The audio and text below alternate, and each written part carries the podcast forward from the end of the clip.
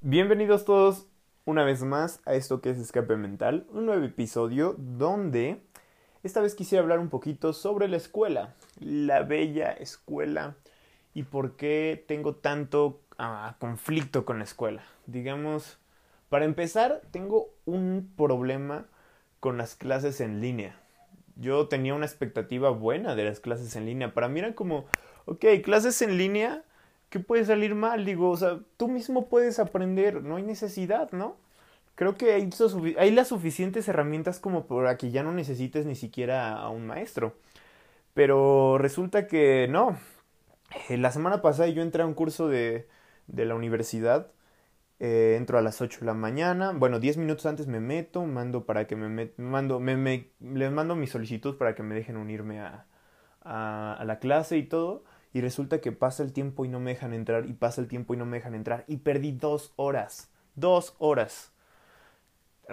Me molesté muchísimo, fue como, ¿sabes? No es tan difícil aceptar a alguien en, en una llamada así. Y pues bueno, lo único que me quedó hacer fue, fue esperar a que acabaran esas dos horas para la siguiente clase. Yo de verdad tenía una expectativa alta sobre la escuela en línea, porque antes de la cuarentena yo decía, ok, ¿qué puede salir mal? Tienes, como ya dije, las suficientes herramientas como incluso para aprender solo una nueva materia, una nueva habilidad o lo que sea. Eh, Internet tiene todo, básicamente. Sí, mucha información falsa, pero sí, mucha información que te es útil. ¿Qué puede salir mal? Y llegó la cuarentena a demostrarme que todo puede salir mal. Cuando se trata de la escuela, uy, todo puede salir hacia eh, todos lados, ¿sabes? Digamos que la escuela, para empezar, es un problema enorme. O sea, yo digo que la escuela es mala aquí en México. A lo mejor no conozco mucho en otros países, pero sí es mala porque ni siquiera toda la población tiene acceso a, los estudios. O sea, no, no, toda nuestra población en México, ni la mayoría de la población en México, tiene la, la opción de, que, de poder estudiar, ¿no? Por ejemplo, a nivel de, un, de la universidad que sí ha aumentado un poquito el nivel de estudios de la gente, o sea, sí hay más gente que ha estudiado más, pero digamos que el hecho de que no todos puedan tener ese, o sea, que ese privilegio de estudiar es como, damn boy, ¿sabes? Imagínate que tú llevas trabajando, eres un adulto de 50 años, llevas trabajando, no sé, 30 años en una empresa y de repente te despiden porque van a contratar a un morrito de 26 años que tiene una licenciatura en la universidad y tú no, tú solo estudiaste hasta la secundaria y va a ganar más que tú. Y, y es como, ok, ¿qué problema, sabes? O sea, que un, un, un, joven te pueda quitar un trabajo o pueda ganar más que tú solo por tener un título, es un poco fuerte. Y pues digo, no, la escuela no solo es, o sea, sí te ayuda, pero también tiene muchas trabas. Creo que es difícil ser un estudiante si tu ambiente de estudio es malo. Por ejemplo, tus compañeros cómo son, tus compañeros de clase, es más, en tu grupo, si son un grupo, si son unidos o solo son pequeños grupitos y se tiran de repente basura unos a otros, o sea, ¿cómo es tu grupo? ¿Cómo se burlan de ti, se burlan del profesor, de verdad estudian o solo se dedican a, a perder su tiempo, irse a tomar, no sé, lo que sea? O sea, como estudiante es difícil para empezar si tu grupo no te apoya. Porque sí, digo, vas por cuenta propia, pero también está, somos, seres humanos, somos seres sociales. También influye mucho en nosotros lo que hagan los demás, el, el cómo nos traten a nosotros. Y por si no fuera poco, ya sumándole a eso, si tu profesor es bueno o no. Y no solo en el aspecto de enseñar, sino buena persona. Porque conozco profesores que por ser de una escuela pública o de una privada te pueden tratar muy diferente. Te pueden tratar como, como si fueras así, no sé, el, el, que lo sabe todo y te ponen cosas muy difíciles solo a ti o te cargan cosas que no deberían. O no sé, ¿sabes? O, o te, te ponen la etiqueta del niño con dinero rico y fresón, ¿sabes? Te ponen esa etiqueta. O es un problema con los maestros porque como cada cabeza es un mundo es difícil tratar con ellos a veces. Digamos que he tenido muchas malas experiencias con muchos profesores y, buenas experiencias con, con algunos profesores. Quisiera que fueran más buenas experiencias, pero no lo es. Un tema que está muy, ahorita muy, muy pegando muy fuerte sobre el acoso. Y digamos que en mi escuela se dio mucho eso del acoso. Se vio, más bien se vio reflejado mucho eso del acoso. Maestros que tengo, que, que me dieron clases, que yo conozco, este, los pusieron en algo que llamaron el tendedero, que era, que hablé de esto en el primer episodio, que era sobre este, poner lo que habían hecho y sus nombres en un papelito, podía ser anónimo, podías decirlo pues con tu nombre y pues ya. Digamos que a muchos profesores conocidos, o sea, que tú literalmente estás tomando clase con él y de repente llega alguien y profe lo pusieron en un tendedero donde ponen a gente que acosaron, pues está muy cañón. Pero también digo, o sea, velo del lado que lo quieras ver, pues está muy feo. Porque ¿por qué tener esa mala experiencia siendo un estudiante, por ejemplo, mujer en este caso, siendo siendo una mujer, ¿por qué tener esta mala experiencia de, vaya, de, de tener que llegar a una clase donde sabes que el profesor te va a mirar extraño, te va a tocar extraño a los demás, o te va a tocar diferente a los demás, o que te va a reprobar si no haces algo que él quiere. Es muy fuerte eso, se me hace horrible que tengamos que tener profesores así, que tengamos que tener compañeros así. No, no, no, se me hace horrible eso. Y aparte, de todo esto, que los profesores no te enseñen bien, es como, ok, la estás rompiendo. No enseñas bien y aparte eres una mala persona. para eso me doy clases yo.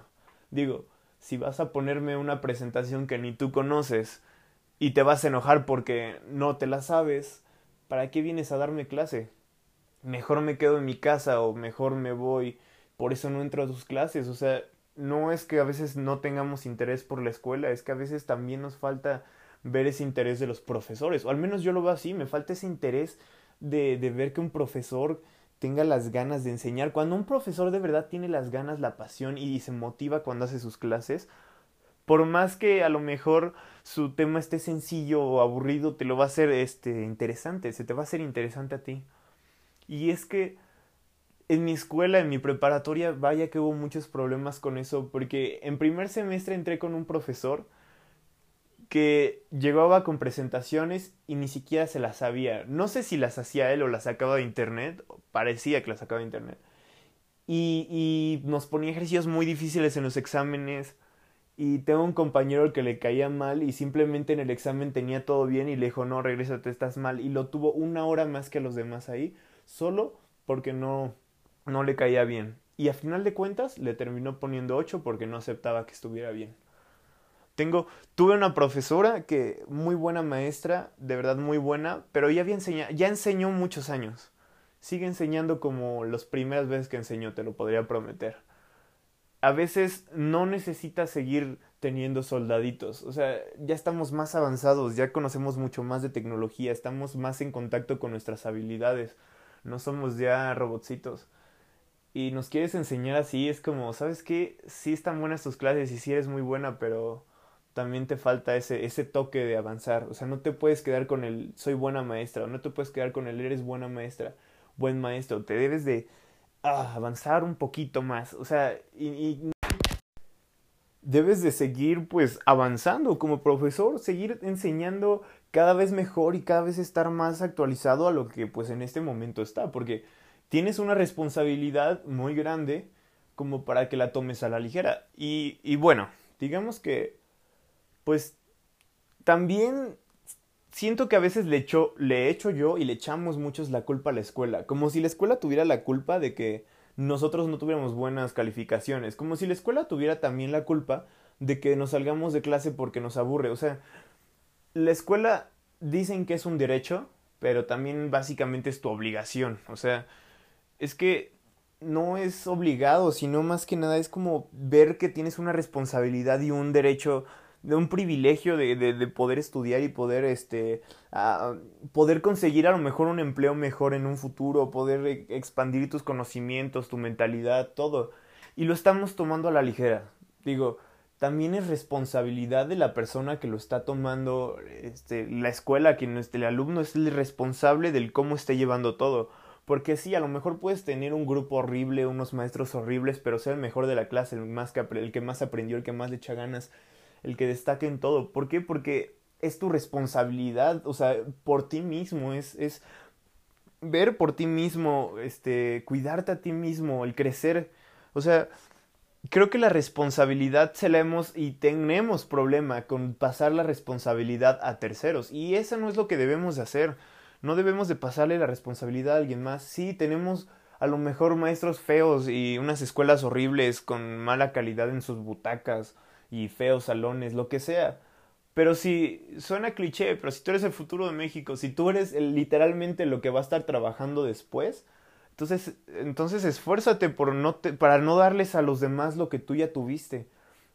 O sea, es, es darles un mejor futuro a las personas que están atrás de nosotros, no es, no es dejarles que ellos resuelvan nuestros problemas, porque lo más probable es que lo sigan haciendo así hasta que todo termine mal. Y, y si englobamos un poquito lo que es los la mala educación en México, los malos maestros y los malos estudiantes, básicamente tenemos nada, o sea, no vamos a lograr nada, no vamos a llegar a ningún lugar. Y el problema aquí es que si tú eres un maestro y no estás haciendo nada por mejorar, la estás regando horrible, porque hay gente que depende de ti. Y si tú eres un alumno y no estás haciendo que también tu maestro se esfuerce un poquito más y no te estás esforzando tú un poquito más, entonces estás siendo una persona mediocre y estás siendo una persona que no va a ser no va a servir en este, o sea, no sirve en este momento lo, lo, que estás haciendo, tu actitud, no, no te va a servir así, no vas a llegar a ningún lado. Y sí, a lo mejor la escuela es un asco y es un negocio muy bueno, pero mm, nada más. Pues tenemos que corregirlo. Si tú quieres ser un maestro, enfócate en ser el mejor maestro que puedas ser. Si tú tienes el deseo de construir, pues si te toca construir una escuela, construye la mejor escuela. Si vas a crear un curso en línea, haz el mejor curso, curso en línea. Si te vas a meter a un curso en línea, esfuérzate todo. No importa que el maestro no te dé nada, tú básicamente puedes estudiar solo. Las herramientas ya las tienes. El problema es que no lo llevamos a cabo. Y es que el problema es que no somos responsables y no tenemos eso de, de decir voy a esforzarme más allá de lo que según yo puedo, ¿no? Porque podríamos dar un poquito más de nosotros, ser un poquito más duros con nosotros mismos y aún así nos pasamos por alto todo eso solo para obtener un resultado mediocre. ¿Y para qué? ¿De qué sirve tener ese momento de relajación en clase o de ese no entré a clase para estar con mis amigos de otro salón si al final de cuentas vas a reprobar esa materia? ¿De qué te sirve? Vas a la escuela, tienes un privilegio, ¿no lo aprovechas? ¿Qué te sirve ser un maestro mediocre que no va a enseñar bien a sus alumnos? ¿Qué te sirve ir a perder tu tiempo y el de los demás y solo estar haciendo que la escuela eh, gaste en ti dinero que no debería? ¿Qué, ¿Qué estamos mal en ser indiferentes y dejar que las cosas malas pasen? O sea, tenemos un problema y la escuela, la educación en México tiene un problema. Y lo estamos cambiando en este momento, lo de, por ejemplo, el racismo se está cambiando y es un problema de educación muy grande, ¿no? El, el, la, la, homofobia, el, el, este, el machismo, todo eso es un problema muy grande. Digo, nada de eso es bueno porque a fin de cuentas, o sea, ¿qué nos va a llevar? A vivir una vida donde no podamos ser libres, en una vida donde no podamos desarrollarnos correctamente. La educación va más allá de la escuela, o sea, va, va más hacia tu persona. Sí, la escuela es muchos años de tu vida, pero no lo es todo. O sea, la educación en México no solo es escuela, sino es eh, en educación en casa. Eh, por ejemplo, muchos ahorita que están teniendo clases en casa y dicen que los problemas no son los maestros, son los, los, los alumnos. Y sí, muchos se van a dar cuenta que el problema no son los maestros, son los alumnos, sus hijos que no hacen nada, los, los papás que no ponen atención a sus hijos y dejan que hagan lo que quieran que no les ponen atención para sus clases, que no intentan conseguir el material que necesitan para darle esa ventaja para estudiar a su hijo. O sea, la educación es algo tan, oh, tan complejo porque es algo tan importante y una de las peores cosas que tenemos. Eh, creo que ni siquiera estoy yendo a un punto específico y es lo que voy a aterrizar ahorita quiero, a ver, primero que nada, la escuela sí es mala y la escuela sí está llena de malas experiencias, pero también nosotros la hacemos mala y la llenamos de malas experiencias. Tenemos que ser conscientes de lo que estamos haciendo todo el tiempo y cómo lo estamos haciendo y con quién lo estamos haciendo. Debemos ser responsables, ya sea si soy un maestro, voy a ser responsable de dar la mejor clase, voy a ser responsable de tener mi material bien hecho, de de ser lo más justo posible con los alumnos, de no, de no hacer cosas inmorales. Si soy un alumno, voy a ser responsable, voy a llevar mis trabajos, voy a llevar temprano, si no tengo, si no me motiva la clase, voy a ir a hablar con el profesor y le voy a hablar, a comentar que me ayude, para eso está, para instruirte también. Si soy un director o un administrador de la escuela y veo que está un problema con, no sé, con, con acoso sexual, por ejemplo, en mi escuela, no, no solo me voy a quedar con los mismos profesores y voy a esperar a que, a que algo peor pase, no me voy a esperar a ese punto tengo que avanzar, tengo que ir más allá y decir, sabes que esto no puede ser, tengo que ser responsable, cuidar a los que están abajo de mí, cuidar a los que ponen su confianza en mí. El punto de todo esto es, la escuela es un gran problema porque nosotros lo hacemos el problema, porque nosotros le pasamos el problema a alguien más y no somos responsables y no, nos, no tomamos las cosas para nosotros mismos. Y bueno, ya, concluimos con esto. Pero espero que estés teniendo un excelente, un excelente sábado. Síguela rompiendo, síguela pasándola cool. Cuídate, todavía no acaba la cuarentena, no se te olvide. No quieres salir en covidiotas, nadie quiere salir en covidiotas, no te queremos ver en covidiotas. Nos vemos el otro sábado con un nuevo episodio. Y bueno, ya saben que si tienen algo que opinar o algo que me quieran comentar, estoy en mis redes sociales como Ian Puga en Facebook e Ian-Puga en Instagram. Me encantaría que opinaran y me harían un gran favor. Y si gustan que hable de algún tema, podrían también comentarme. Nos vemos.